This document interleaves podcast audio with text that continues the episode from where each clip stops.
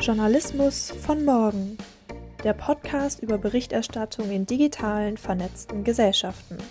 Mit Michael Brüggemann, Professor für Kommunikationswissenschaft an der Universität Hamburg und Christine Leitner. Nachhaltigkeit und Klimaberichterstattung.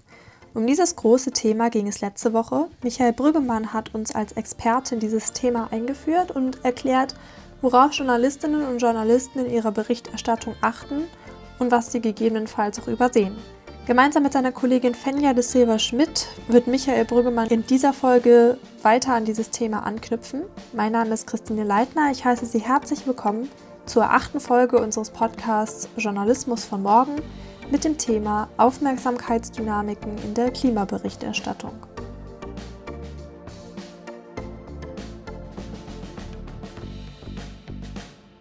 Bevor wir mit dem Thema richtig starten, möchte ich Ihnen aber noch unseren Gast vorstellen. Heute ist Fenja de Silva Schmidt hier bei uns. Sie hat kurz nach Michael Brüggemann am Institut als Doktorandin begonnen und im letzten Sommer ihre Dissertation zu Ende geschrieben. Beschäftigt hat sie sich da mit dem Lernen und dabei untersucht, was Mediennutzerinnen und Nutzer aus der Berichterstattung zum Thema Klimapolitik mitnehmen. Seit Beginn ihrer akademischen Laufbahn war sie an der Universität Hamburg. Begonnen hat sie dort mit dem Bachelor Medien- und Kommunikationswissenschaften. Dann ging es weiter in den Master Journalistik und Kommunikationswissenschaft. Und daneben hat sie als wissenschaftliche Hilfskraft unter anderem an der Uni, aber auch am Hans-Bredow-Institut für Medienforschung in Hamburg gearbeitet. Und journalistisch war sie auch aktiv. Sie hat nämlich für die Wissenschaftszeitung Spektrum geschrieben.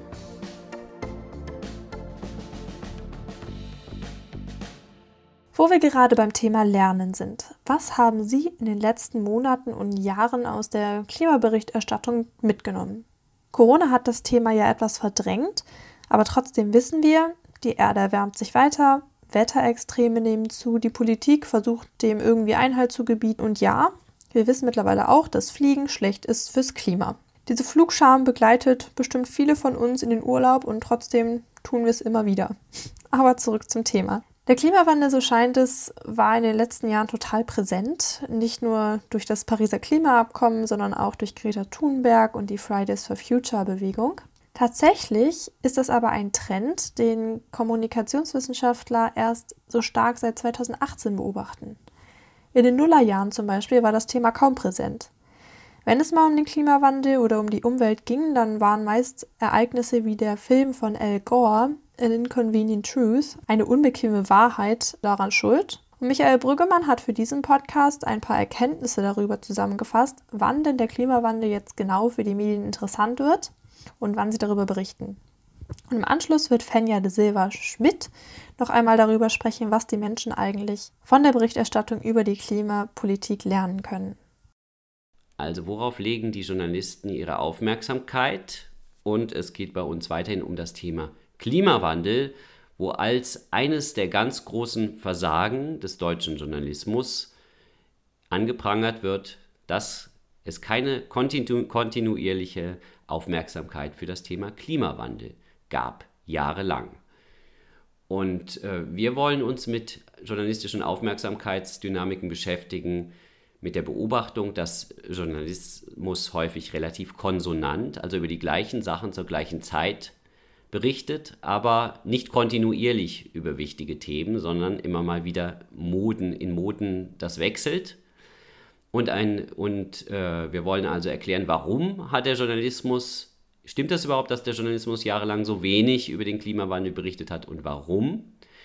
Und als zweiten Punkt was sind die Folgen von journalistischer Aufmerksamkeit? Also wenn der Journalismus mehr darüber berichtet, was sind eigentlich die Folgen? Lernen die Leute was aus dem über, über Klimawandel, über Klimapolitik?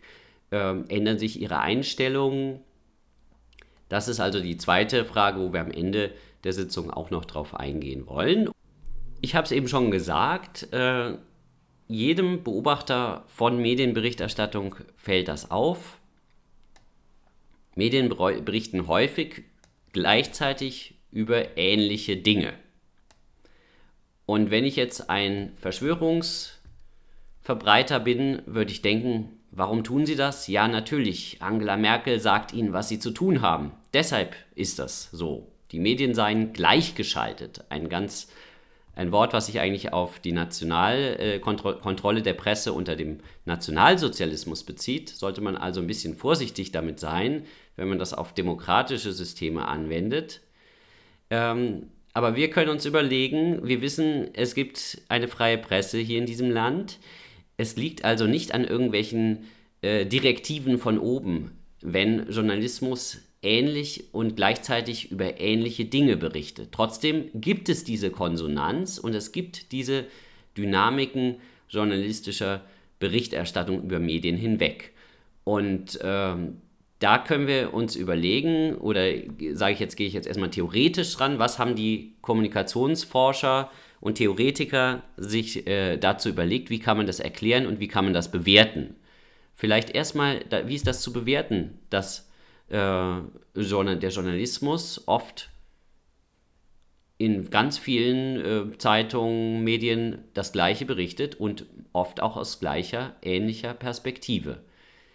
Das kann man kritisch sehen. Elisabeth Nölle-Neumann hat das kritisiert, hat gesagt, diese konsonanten Botschaften unterdrücken die Meinungsvielfalt und äh, ausgehend von dieser Beobachtung hat sie auch die Theorie der Schweigespirale entwickelt, weil Menschen sich dann eben nicht mehr trauen, bestimmte Sachen zu sagen, wenn die in den Medien, wenn Meinungen als äh, nicht vorhanden wahrgenommen werden. Das ist ihre Theorie.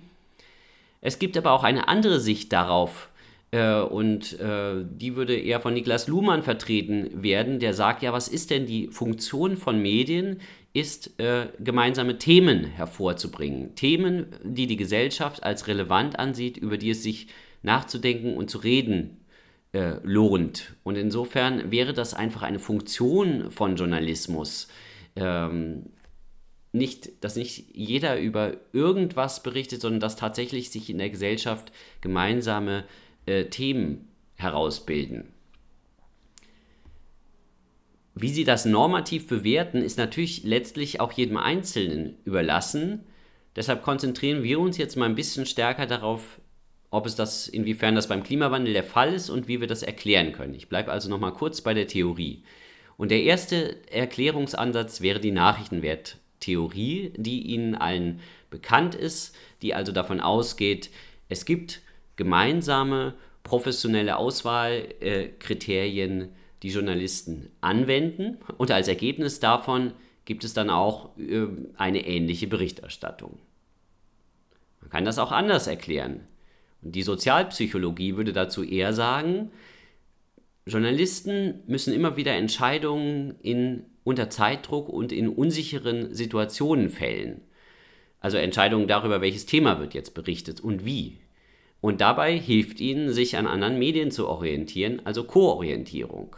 Ich könnte mir das auch ein bisschen wie ein Fischschwarm oder ein Vogelschwarm vorstellen, wo die Journalisten also schauen, was macht eigentlich der nebenan? Wo fliegt der jetzt hin? Und am Ende bewegt sich der ganze Schwarm in die gleiche Richtung. Und dann bewegt sich auch wieder in die andere Richtung. Eine dritte Perspektive auf dieses Phänomen wäre eine aus sozialkonstruktivistischer Sicht. Also Sozialkonstruktivismus geht davon aus, unsere äh, Wahrnehmung der Realität ist äh, so durch die Gesellschaft konstruiert. Wir nehmen da alle dran teil. Es ist aber nicht so, dass das jeder für sich macht, sondern als Teil der Gesellschaft machen wir alle das und die Journalisten natürlich auch. Sie sind also Teil einer, äh, einer Gesellschaft, die bestimmte Dinge ähm, für wichtig wahrnimmt und als Probleme sieht und andere Dinge übersieht und diese Dinge dann diskutiert. Und bei dieser Konstruktion von Realität hat, hat der Journalismus natürlich eine starke Position äh, und kann da äh, auch aktiv mitwirken, ist aber auch Teil von Gesellschaft. Das wären also drei theoretische Ansätze. Und noch einer, der vielleicht noch ein bisschen handfester ist, der kommt von Sheldon Ungar, ein kanadischer äh, Professor, der sich Hitzewellen angeschaut hat zwei alte äh, Hitzewellen, 1988 und 2012. Und da hat er in den USA beobachtet, 1988 gab es eine große Aufregung um diese Hitzewelle auch, äh, und sie wurde auf den Klimawandel zurückgeführt und es, äh, die Leute haben sich Sorgen gemacht, viel darüber geredet. Social Scare nennt er das. Und 2012 gab es da nicht. Da gab es etwas, was, an, was er als Unarticulated Norm of Climate Silence bezeichnet Also eine Norm, dass irgendwie die politischen Akteure und die Journalisten nicht über diese Hitze gesprochen haben. Und wir kommen gleich noch zu der Hitzewelle und Trockenheit 2018, 2019, äh, wo ich auch nachher zeigen werde, wie 2018 es heiß und trocken war, ein Großteil des Jahres schon und die Journalisten erstmal nicht darüber berichtet haben und das erst im August gemerkt haben, dass es so heiß war, als es dann auch richtig heiß war. Da gleich noch mehr dazu. So, und der äh, Sheldon Ungar erklärt das so. Warum hat der Journalismus da äh, nicht agiert? Weil äh, er sich in einer bestimmten Issue-Culture bewegt hat. Also äh, eine Themenkultur, die sich entwickelt hat und die äh, wenig Reporting Opportunities, also Gelegenheiten zu berichten, gegeben hat. Und diese Gelegenheiten wären einerseits Events, handfeste Events, über die man berichten kann, und andererseits Forderungen politischer Akteure, Claims Making nennen wir das. Es gab also nicht die, also in dem einen Jahr gab es die und in dem anderen Jahr gab es die nicht. Da haben sich politische Akteure einfach nicht zum, obwohl es heiß war in dem Sommer, nicht zum Thema Klimawandel dazu ähm, geäußert. Also kommen Ereignisse und politische Akteursverhalten ähm, zusammen und das produziert Möglichkeiten für den Journalismus zu berichten und das Ganze findet statt innerhalb einer Kultur, die ein bestimmtes Thema wichtig findet oder nicht. Und ein, zwei weitere Beobachtungen, die uns bei der Erklärung helfen, ist äh, das Risiko einer Issue Fatigue nennen die das, also Müdigkeit, dass man einfach eines Themas müde wird. Wir wollen jetzt nichts mehr von Corona oder von Klimawandel hören. Und das zweite Phänomen ist Crowding out of Issues, dass also bestimmte Themen durch andere verdrängt werden, also der Klimawandel durch Corona verdrängt wird ähm, und ähnliche äh, Phänomene können hier eine Rolle spielen. Weitere theoretische Herangehensweisen sind ähm, so äh, Modelle von Issue Attention Circles, also dass es eine bestimmte Dynamik gibt, die sich bei jedem Thema mehr oder weniger wiederholt und vor allem bei Umweltthemen ähm, wurde die These aufgestellt, dass so ein Problem, ein Umweltproblem, ein ökologisches Problem entdeckt wird und dann äh, bekommt das Aufmerksamkeit, äh, auch in den Medien. Und dann merkt die Gesellschaft aber, wie kompliziert es ist, dieses Problem zu lösen. Und äh, dann kommt es eben zu einem Abfallen von Interesse und wir haben das Problem dann nicht gelöst, sind aber trotzdem in so einer Nachproblemphase, wo weniger Aufmerksamkeit äh, dem gewidmet wird. Und die Phase nachher ist etwas höher als die am Anfang, aber sie geht eben rauf und runter, weil äh, es immer wieder diese Frustrationserfahrungen für Politik und Gesellschaft gibt mit ökologischen Problemen, die man eben nicht so einfach lösen kann. Weiterentwicklung von diesen äh, Zirkelmodellen, ähm, Dynamikmodellen äh, bestehen darin zu sagen, naja, es spielen auch Schlüsselereignisse eine Rolle. Also es kann etwas passieren, Fukushima, ein, ein Atomkraftwerk ähm, explodiert, ähm, Tschernobyl, sowas. Und danach hat man wirklich das Thema Atomkraft äh, massiv auf der Tagesordnung eine Zeit lang, dass so Schlüsselereignisse erstmal Aufmerksamkeit auf Dinge lenken können, dann geht das wieder runter, aber dann etabliert sich das Thema, wenn eben politische Akteure ähm, mit Lösungsvorschlägen und Forderungen äh, an dieses Thema herangehen. Und in dieser etwas optimistischeren Sicht kommt es dann zu einer Entscheidung oder einer Lösung des Problems und danach schwindet dann die Aufmerksamkeit.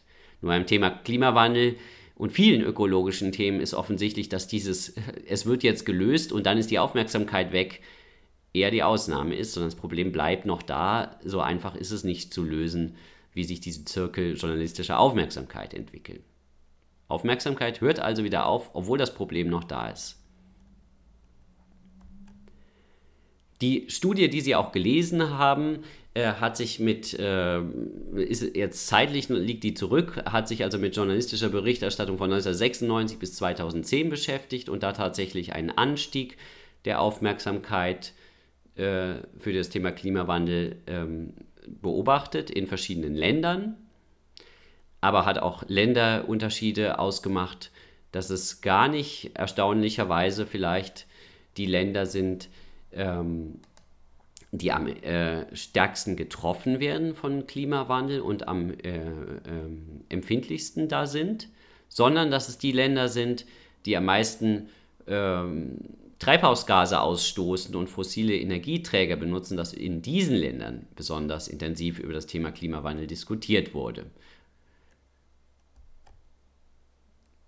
In einer weiteren Studie hat das gleiche Forschungsteam, beide jeweils um Mike Schäfer, der hier auch in Hamburg war und jetzt in Zürich lehrt und forscht, äh, haben sie sich das genauer für drei Länder angeschaut äh, und über Zeit ganz genau angeschaut, wann ähm, wird dem Thema Klimawandel verstärkte Aufmerksamkeit gewidmet. Und sie hatten drei Erklärungen. Das erste wäre dann, wenn es tatsächlich heiß wird, wenn es extreme Wetterereignisse gibt. Die zweite Erklärung wäre dann, wenn es politische Ereignisse dazu gibt, sowas wie ein Klimagipfel. Und das dritte wäre, wenn sich politische Akteure, NGOs äh, mit diesem Thema intensiv beschäftigen. Und das Interessante war, äh, dass Wetter, Extremwetterereignisse in dieser Analyse keine große Rolle gespielt haben, sondern dass es politische große Ereignisse sind, die das Thema auf äh, die die Aufmerksamkeit auf das Thema Klimawandel äh, geleitet haben. Oder auch manchmal Initiativen aus der äh, Zivilgesellschaft von NGOs oder politischen Akteuren, die das Thema thematisiert haben. Also nicht so sehr, es ist heiß oder es gibt einen Sturm, sondern mehr, es gibt eine Konferenz, jemand hat etwas organisiert, ein politischer Akteur hat etwas gemacht. Das ist das, was Aufmerksamkeit in diesen älteren Studien angetrieben hat. Und ähm, jetzt wollen wir mal über 2010 hinausgehen. Und da sehen wir eine Sache, die ähm, oft ähm, ignoriert wird. Wenn man nur diese alten Studien gelesen hat, dann steht da drin, die Aufmerksamkeit für den Klimawandel steigt an. Aber das stimmte nur bis 2010 und danach ist sie jahrelang auch wieder äh, runtergegangen und auf einem sehr niedrigen Niveau gewesen. Und wir haben es jetzt erst äh, äh seit dem Sommer 2018 war die ist die Aufmerksamkeit wieder angestiegen.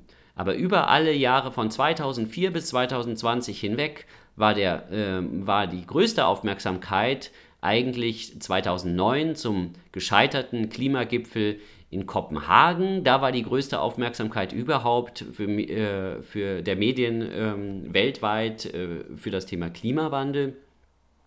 Und auch in den Jahren 2007, 2008 war intensive Aufmerksamkeit, die durchaus mit heute zu vergleichen ist. Ähm, und wenn man sich jetzt da anschaut, woran lag das, dann sind das wieder, wenn, wann geht die Aufmerksamkeit hoch? Dann sind das wieder äh, einerseits politische Großevents wie der Klimagipfel in Kopenhagen und dann der äh, Klimagipfel in Paris 2015 und warum war das da in den äh, 2007 so viel Aufmerksamkeit? Weil zum ersten Mal der Weltklimarat nicht zum ersten Mal einen Bericht gemacht hat, aber einen Bericht, der sehr klar warnend und deutlich gesagt hat, hey, es ist nicht unsicher, sondern den Klimawandel, den gibt es, der ist ein Problem für die Menschheit. Und ähm, das stand in diesem Bericht, in dem vierten Weltklimabericht schon mal klipp und klar drin. Ab da hätte jeder Journalist und auch jeder Bürger, ähm, der googeln kann, rausfinden können, das ist ein Problem. Da war sich die Wissenschaft seit 2007 eben völlig einig. Ähm, und ähm, hat auch für diese, äh, und dann kamen noch andere Ereignisse dazu. Al Gores Film An Inconvenient Truth hat tatsächlich auch äh, viele Aufmerksamkeit auf sich gezogen und beide, Al Gore und der Weltklimarat zusammen, haben dann auch den Friedensnobelpreis gekriegt. Also solche Dinge äh, haben mediale Aufmerksamkeit zu der Zeit nach oben äh, getrieben. Und nach diesem Scheitern des Gipfels ähm, gab es Katerstimmung und die hat eben bei den Journalisten, da sind über 1000 Journalisten angereist nach Kopenhagen und dann ist nichts passiert. Und das hat zu jahrelanger Lethargie geführt. Jahrelang wurde diesem Thema ähm, minimale Aufmerksamkeit nur gewidmet. Äh, wir können das auch auszählen. Also wir machen auch so ein eigenes Medienmonitoring, wo wir sehen, dass das so 2% äh, der Artikel in, online, in führenden Online-Medien ist, die, sich, die das Wort Klimawandel auch nur erwähnen. Also bei diesen 2% der Artikeln geht es nicht um Artikel, die hauptsächlich um Klimawandel gehen, sondern die nur das Wort erwähnen. Also merken Sie, das ist ein, ein ganz marginales Nebenthema in der Standardberichterstattung und was wir jetzt noch im Auge haben äh, in den letzten Jahren, was 2018 19 passiert ist, das ist eher die Ausnahme und es führt nie dazu, dass das eines zu, zu, den ganz großen Themen wird oder nur an einzelnen Tagen mal zu ganz großen Themen wird, wo ganz intensiv berichtet wird. Und jetzt ist es vielleicht spannend, mal genauer äh, zu schauen, ähm, wie das 2018 war. Und zwar habe ich schon gesagt, dass 2018 wurde es ab April überdurchschnittlich trocken und heiß. Das sind, äh, sehen Sie hier in dem Bild an, dem, an der rot nach oben gehen, gehenden Linie. Wir haben aber auch die blaue und die bleibt unten. Das ist die journalistische Berichterstattung. Die Journalisten haben also noch etliche Monate gebraucht, bis sie gemerkt haben, es ist hier viel zu trocken in Deutschland gerade und viel zu heiß. Und das haben sie so im Juli gemerkt, äh, da geht dann die Berichterstattung langsam intensiviert sie sich und vor allem äh, intensiviert sie sich auch, nicht nur wegen der Hitze und der Trockenheit, sondern weil dann auch andere Dinge passiert sind. Also, Greta Thunberg ist in ihren Schulstreik getreten. Der Weltklimarat hat wieder einen wichtigen Bericht, den 1, zum 1,5 Grad Ziel, äh, veröffentlicht und gezeigt, wie gravierend problematisch es ist, wenn auch bloß ähm, ähm, es, es zwei Grad wärmer wird, dass dann äh, also auch schon große Schäden auftreten.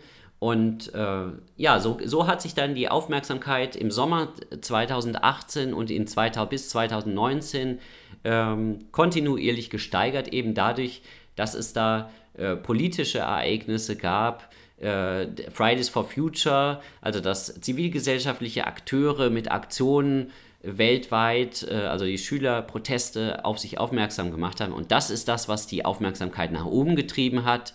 Und dann sehen wir auch den Fall, den tiefen Fall äh, der Berichterstattung nach unten 2020, wo eben tatsächlich dieses Crowding out passiert ist, also 2019 äh, dann, nee, 2020, äh, wo das Crowding out passiert ist, wo das Thema Klimawandel wieder verdrängt wurde durch das äh, Thema äh, Corona.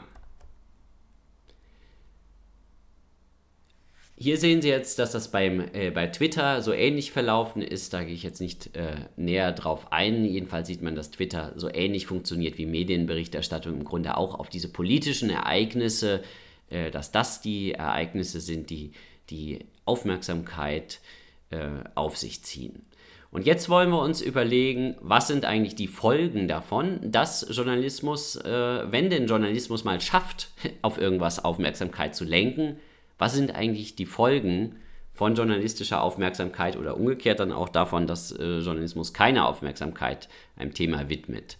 Und da haben wir selber Daten vorliegen, ähm, wo wir zu drei Klimagipfeln im Rahmen des Projekts Down to Earth ähm, an drei Klimagipfeln äh, Umfragen in der deutschen Bevölkerung gemacht haben, die die äh, deutsche Bevölkerung im Hinblick auf wichtige demografische Merkmale äh, widerspiegelt. Also insofern ähm, sind ein Online-Sample, das heißt nicht statistisch repräsentativ, aber äh, die Bevölkerung wird doch da gut wiedergespiegelt im Hinblick auf Bildung, Alter, Geschlecht und Bundesländer.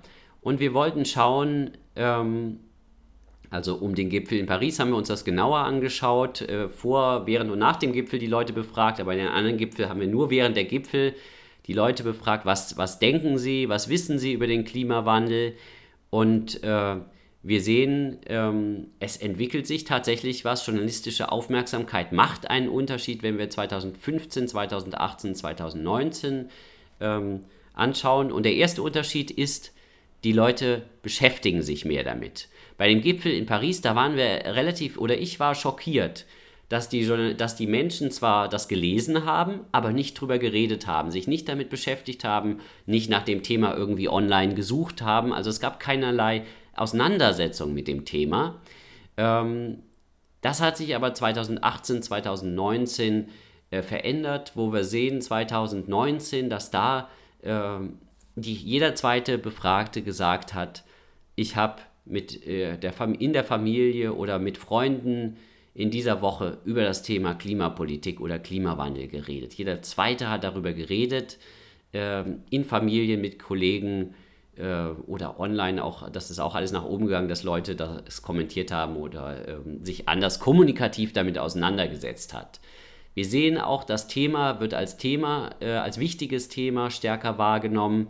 Es wird als Thema, das äh, einen persönlich angeht, stärker wahrgenommen und auch ähm, selbst Klimapolitik als Thema, was ja erstmal auch sehr ein bisschen speziell klingt, sagen, äh, haben da uns dann 46 Prozent, also fast jeder Zweite gesagt, dass das äh, äh, ein, interessant, ein wichtiges, interessantes Thema ist. Und jetzt kommen wir äh, zum Wissen. Und da können wir ein bisschen mehr drüber sagen, äh, denn Fenja de Silva Schmidt hat darüber promoviert. Und Fenja kann uns das etwas näher erklären wie das sich mit dem Wissen entwickelt hat. Ähm, genau, wenn dieses Wissen ist also auch die Langzeitperspektive, wie hat sich das Wissen in der deutschen Bevölkerung über die Jahre entwickelt, also von 2015, 2018, 2019. Das ist also noch nicht die Panel-Studie, da kommen wir später dazu. Ähm, wir sehen, insgesamt hat sich das Wissen nicht so großartig ver äh, verändert. Es gibt zwar einen Anstieg zu der Frage, ähm, das, das ist der dunkelblaue Balken, inwiefern sich die CO2-Emissionen seit 1990 verändert haben. Aber ähm, das, wir sehen, das ist immer noch auf einem sehr niedrigen Niveau. Und die Frage ist einfach, ähm, um, zu, um zu überprüfen, ob die Leute überhaupt wissen, dass wir es noch gar nicht geschafft haben, unsere Emissionen zu reduzieren, sondern dass die Emissionen heute etwa die Hälfte höher liegen als 1990. Und wir sehen, das weiß noch nicht mal ein Viertel ähm, der Bevölkerung.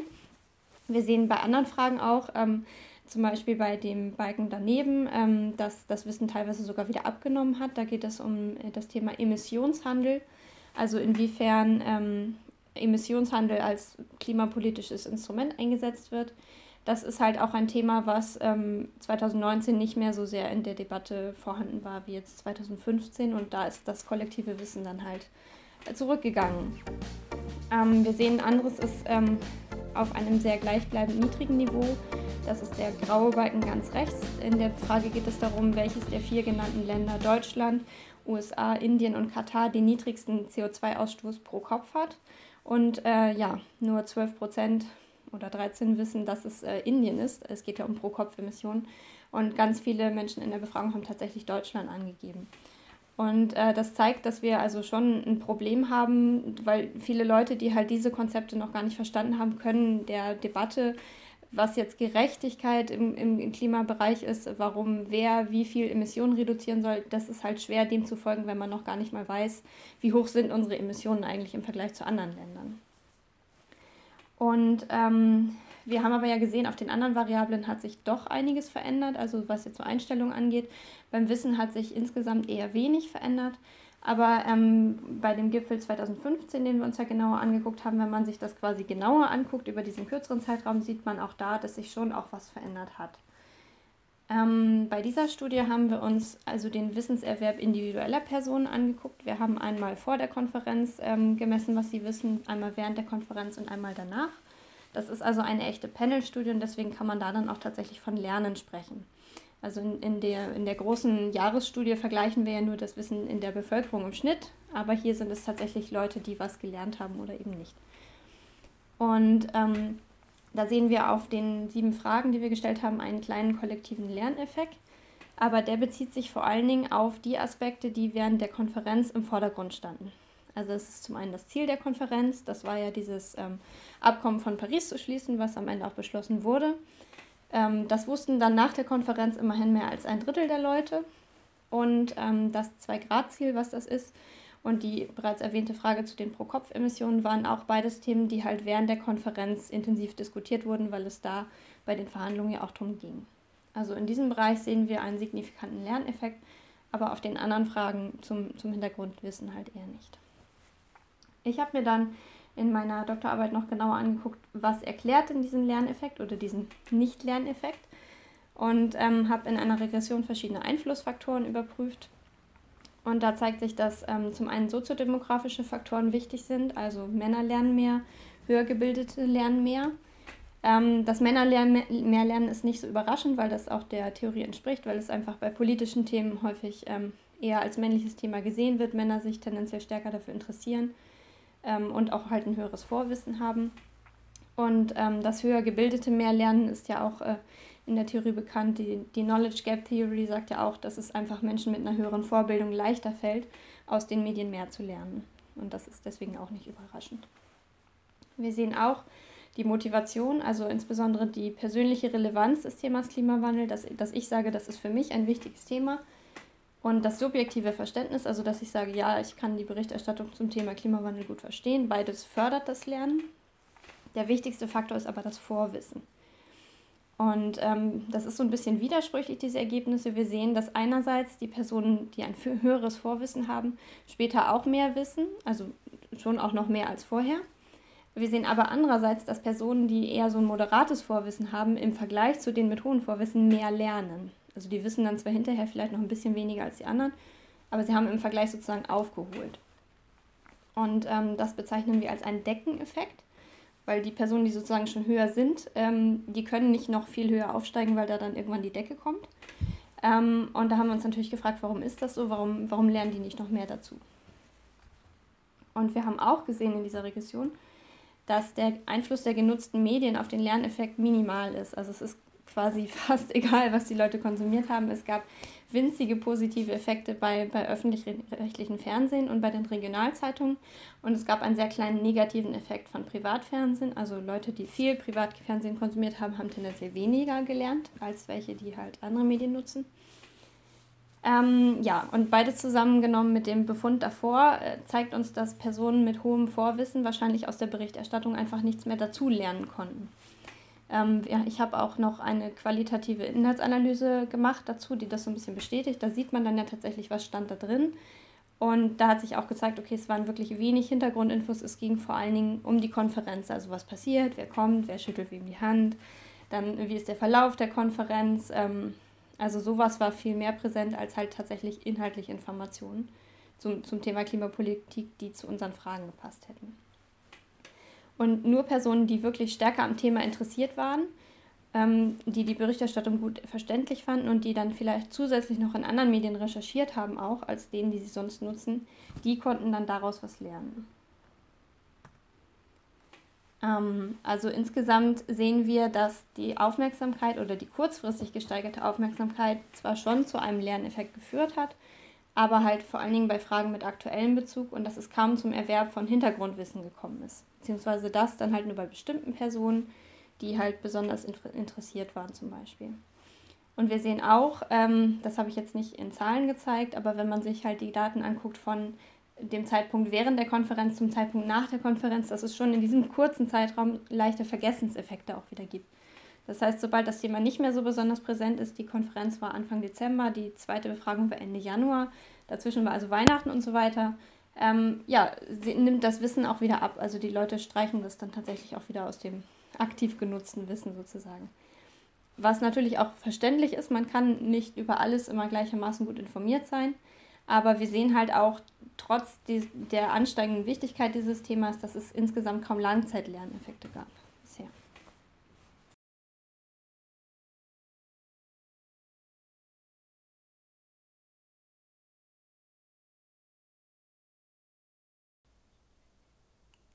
Ja, vielen Dank, Fenja, für den kurzen Input zu deiner und unserer Studie, ähm, wo wir vielleicht auch jetzt noch das Gespräch auch noch nutzen können, noch ein bisschen tiefer äh, zu gehen, denn du hast ja auf recht spannende Weise das auch qualitativ erforscht, das hast du ja auch kurz gesagt, aber vielleicht noch kannst du es noch mehr erklären. Was hast du da gemacht? Und welche Rolle spielen, das war ja das zweite Thema deiner Dissertation, welche Rolle spielen dann Genau, also zu der Studie an sich. Ähm, wir hatten zum einen ja diese quantitative Befragung, wo wir auch die Wissensfragen gestellt haben. Und dann hatten wir noch zwei zusätzliche Elemente, nämlich einmal ähm, haben wir ein, eine kleinere Stichprobe von Leuten Medientagebücher führen lassen. Ähm, die haben auch an dieser großen Befragung teilgenommen, aber während die Klimakonferenz lief, haben die jeden Tag ähm, protokolliert, was sie so an Medien genutzt haben und aufgeschrieben, wo sie was über Klimawandel gelesen haben und was das war. Und dann habe ich mir halt diese Tagebücher durchgeschaut und mir dann im Anschluss auch die Medien angeschaut, die die genutzt haben. Also konnte ich dann genau sehen, okay, das und das haben die gelesen und konnte dann überprüfen, was haben die dann daraus gelernt. Also das, ähm, diese, die Verknüpfung dieser Daten lieferte dann die eigentliche Antwort auf, auf die, die Frage der Studie, was lernen die aus den Medien. Genau, und dann ähm, zu der Frage mit den Gesprächen. Also eins hat sich gezeigt, dass Gespräche einerseits auch als eine Informationsquelle neben der Mediennutzung dienen. Ähm, vor allen Dingen, das waren äh, viele Beispiele so, wenn, wenn der Ehemann nach Hause kommt und die Frau hat vorher schon was im Fernsehen gesehen zu dem Thema, dann erzählt sie ihm das. Das heißt, für ihn ist das neu und für sie ist das was weitergegebenes aus ihrer Mediennutzung. Aber ähm, die wichtigere Funktion eigentlich noch ist äh, vor allen Dingen die Einordnung und die Festigung von bereits erworbenem Wissen. Also wenn sich Menschen über was unterhalten, was sie in den Medien gelesen haben, was sie vielleicht noch gar nicht so ganz verstanden haben, aber wo sie sich darüber austauschen und sich eine Meinung dazu bilden. Ähm, vor allen Dingen auch eine, ihre, ihre soziale Position dazu feststellen. Okay, also ich weiß, wir müssen Emissionen reduzieren. Ähm, ich habe da was gelesen, dass Autofahren so schädlich ist. Wie siehst du das? Ist das wichtig, dass wir das reduzieren sollten? Also die eigene Position so auszuhandeln. Das ist halt was, was viel im Gespräch passiert. Und ähm, zusätzlich kommt dann noch hinzu, dass Gespräche halt auch andere Zielgruppen erreichen als die Massenmedien. Also dass es da so ein bisschen dazu führt, dass sich das besser verteilt. Also dass viele Leute ja doch schon sehr spe speziell bestimmte Medien nutzen und das, dadurch, dass man sich mit Sportkollegen austauscht oder so, die halt andere Medien nutzen, streut sich das dann noch so ein bisschen.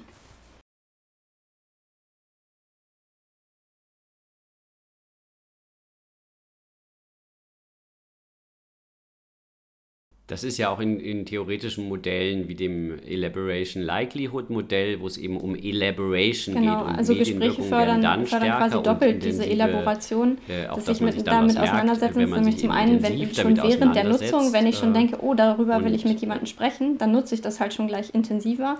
Und dann natürlich auch, während ich darüber spreche, dann muss ich mir das ja nochmal ganz anders ins Gedächtnis rufen, den Medieninhalt, den ich genutzt habe. Muss ich das nochmal irgendwie verarbeiten, in meine eigenen Worte verpacken und dadurch lerne ich das dann ja ganz anders, als wenn ich das nur passiv konsumiert habe.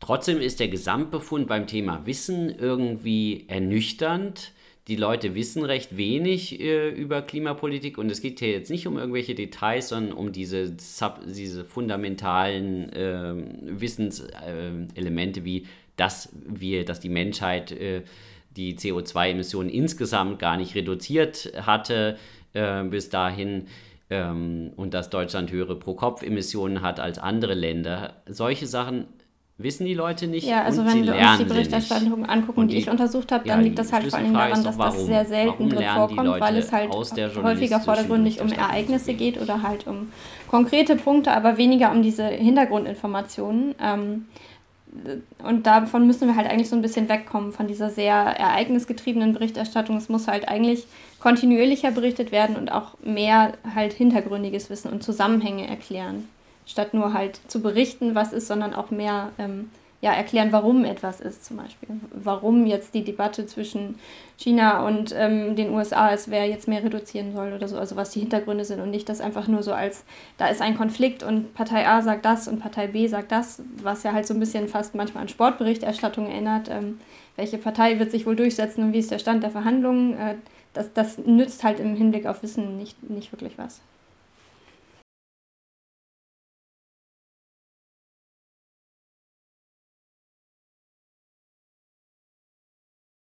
Und, und, und im Idealfall würde die Journalistin, der Journalist eben intensive Auseinandersetzung anregen. Ähm, also zum einen würde Haben ich sagen, es ist wichtig, die, nicht zu viel Hintergrundwissen Studien vorauszusetzen. Ergeben, ich glaube, das passiert schon, gerade bei so Klimajournalisten, die sich viel mit dem Thema befassen. Ähm, ich glaube, dass da schon die Ansicht vorherrscht, naja, die, die Grundzüge haben die Leute jetzt inzwischen verstanden, aber leider sehen wir in der Befragung, das ist nicht so und dann muss ich natürlich gucken, ähm, je nachdem, für wen ich berichte, dass ich auch die Leute abhole, die es halt wirklich noch nicht wissen.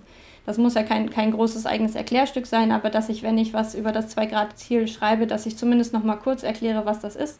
In einem Absatz, die Leute, die das wissen, können das überfliegen und die anderen wissen es dann vielleicht halt hinterher. Aber wenn ich das nur erwähne und nicht erkläre, dann kann sich da halt nichts bewegen. Also das ist das eine. Und das andere ist, glaube ich, dass man halt gucken muss, so Anknüpfungspunkte aus verschiedenen Bereichen zu suchen ähm, Klimawandel und auch Klimapolitik sind ja ein großes Querschnittsthema, was jetzt nicht nur irgendwie ein Umweltthema ist, sondern in allen Bereichen relevant ist. Ähm, und nicht nur dann, wenn eine Klimakonferenz ist, sondern auch wenn ich zum Beispiel einen Bericht über die Zukunft unseres Gesundheitssystems mache, dass ich mich vielleicht in einem Absatz mal frage, ja, wie wird sich denn der Klimawandel und mehr Hitzewellen darauf auswirken? Ähm, was, Gesundheit, was das Gesundheitssystem im Sommer leisten muss. Oder wenn ich einen Artikel über Stadtplanung mache, da kann ich das auch gut mit einbringen. Wie müssen sich unsere Städte verändern, ähm, um sich an den Klima anzupassen, Klimawandel anzupassen. Also all solche Sachen, da kann man das überall mit einbringen und das zeigt den Leuten dann halt auch deutlicher, wie relevant das Thema ist, weil das ist ja auch ein wichtiger Befund, dass äh, persönliche Relevanz halt ein, einer der wichtigsten Punkte ist, die dazu führen, dass ich was über das Thema lerne.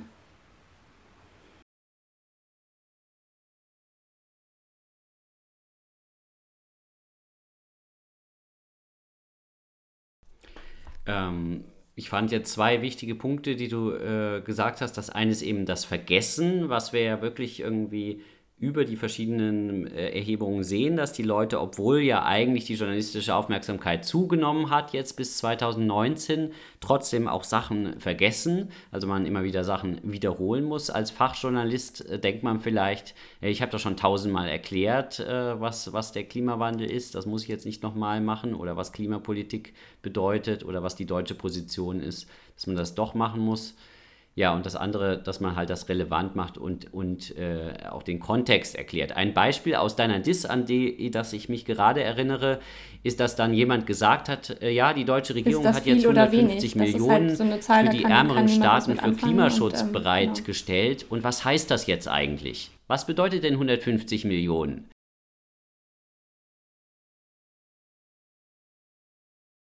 Dann sollte man mal wissen, wie viel gibt eigentlich die deutsche Regierung für ein einziges kleines Stück Autobahn rund um Hamburg aus äh, oder nicht oder die deutschen Länder und, äh, und dann das vergleichen mit dieser Summe. Und dann wenn das Journalist, das müssen Journalisten leisten dazu müssen natürlich selber ähm, relativ viel auch dann oder ihr wissen Publikum und verstehen um, um also, solche was zum einen was ja auch das Vorwissen äh, angeht als auch was, was halt die potenziellen Relevanzpunkte sein können also ähm, wir haben ja gesehen, dass die Regionalzeitungen einen positiven Einfluss hatten. Und teilweise glaube ich schon, dass die das auch schaffen, ähm, den Leuten halt mehr zu zeigen, okay, ähm, was, was könnte das in meiner Gegend bedeuten mit Klimawandel? Zumindest gab es da so ein, zwei Beispiele. Und ähm, wir hatten in der Studie, das habe ich jetzt noch nicht erwähnt, haben wir Leute aus äh, einem kleinen Ort an der Nordsee speziell untersucht auch. Ähm, und für die war das Thema Klimawandel vor allen Dingen dann relevant, wenn es irgendwie um Überschwemmungen ging und so weiter, weil die halt selber wissen, okay, wir leben hinter dem Deich. Und wenn der Meeresspiegel steigt, dann wird es auch für uns knapp. Und da konnte man halt ganz gut sehen, dass alles, was irgendwie sich mit diesem Thema beschäftigte, für die automatisch sofort viel relevanter war als für die Leute, die halt nicht da gewohnt haben.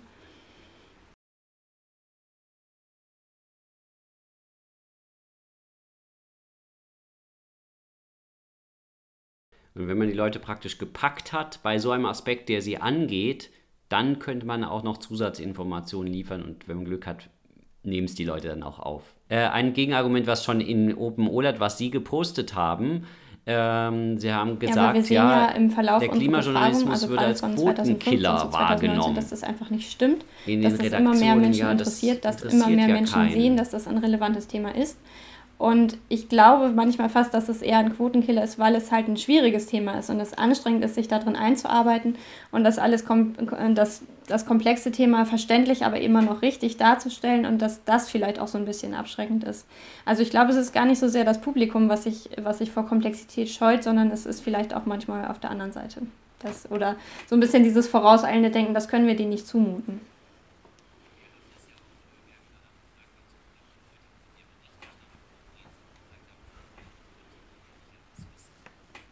Und wir haben das ja auch, äh, wir haben ja danach gefragt, wie zufrieden die Leute auch mit der Berichterstattung konkret sind und gesagt haben, sie wollen kontinuierlicher was wissen zum Beispiel auch beim Klimagipfel. Sie wollen nicht nur wissen, wenn er anfängt, sondern auch, was eigentlich verhandelt ja, wird. Und genau, also sowohl in der, in der quantitativen Befragung waren ja diese Items, ähm, ich, ich, hätte gerne mehr über die Hintergründe erfahren, waren, erfahren, waren sehr hoch, als auch in den qualitativen Gesprächen haben die Leute auch gesagt, ja, ähm, mir fehlt immer noch, was ist denn die Relevanz für mich? Also das muss noch mehr verdeutlicht werden. Ich, ich will noch mehr darüber wissen, was das eigentlich für mich bedeutet. So, ne?